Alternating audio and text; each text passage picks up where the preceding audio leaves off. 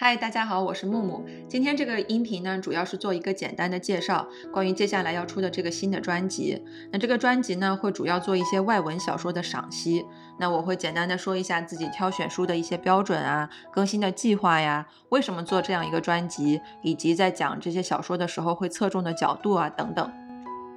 那这个新的专辑呢，刚刚也提过了，是讲一些经典外文小说的赏析。其实我觉得可能说成读书笔记更适合一些。它名字听上去是很大很笼统，但我会说的更具体一些。毕竟外文小说有那么多，书海无涯嘛，我能做的小说的赏析的数量也有限。那之所以想做这个专辑呢，是因为我觉得在广义上，大家认为的小说都更加偏向于故事的精彩性。主线情节一定要搭配副线情节，各种误会矛盾要升级啊，还要有什么擦肩而过的遗憾啊，不管是武侠、言情、职场等等，都好像一定要在很短的时间内、很短的篇幅里面发生很多经得起推敲的剧情，这才算得上精彩的小说。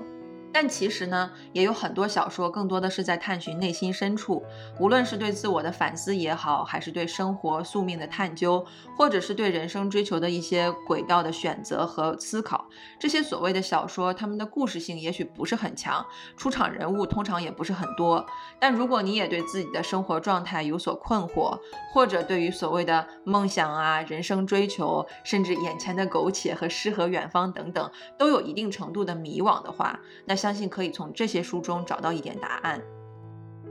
那至于这样一个专辑，相较于你去读原声小说有什么不同呢？我认为讲人生解惑这样一个主题，也依然是一个很大的概念。不同的小说，它能给出的角度啊、侧重点啊和最终的答案都会不一样。有一些作者，他们喜欢从哲学去出发讨论这个问题；有一些作者是从真实的生活出发，但最终会回归到宗教。那有一些可能真的就是从头到尾都在倡导返璞归真啊，回归田园生活等等。即便是在这样一个同一个主题下，也是什么样的小说都有。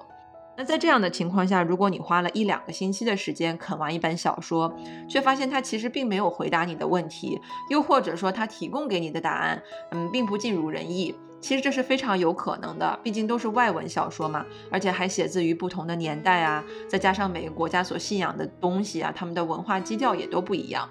那当我们的寻找还没有什么很强的目的性的时候，我觉得不妨听听小说的一些精简和赏析。如果你很幸运的听到了你非常非常认同的观点，甚至有种相见恨晚的感觉，那你再去找那个特定的作者的作品再去细读。这样，无论你是寻求答案也好，还是纯欣赏作品去了解作者，甚至更多的去了解那个历史背景啊、文化现象等等，效率都会高很多。好了，那这大概就是我想讲的关于新专辑的一些介绍，应该会保持每周更新的频率。虽然不可能每一种文化都提到吧，但会尽可能的多涵盖一些，多提供一些选择。书单呢会持续的增加。那如果你感兴趣的话，就关注一下啦。我们下期见，拜拜。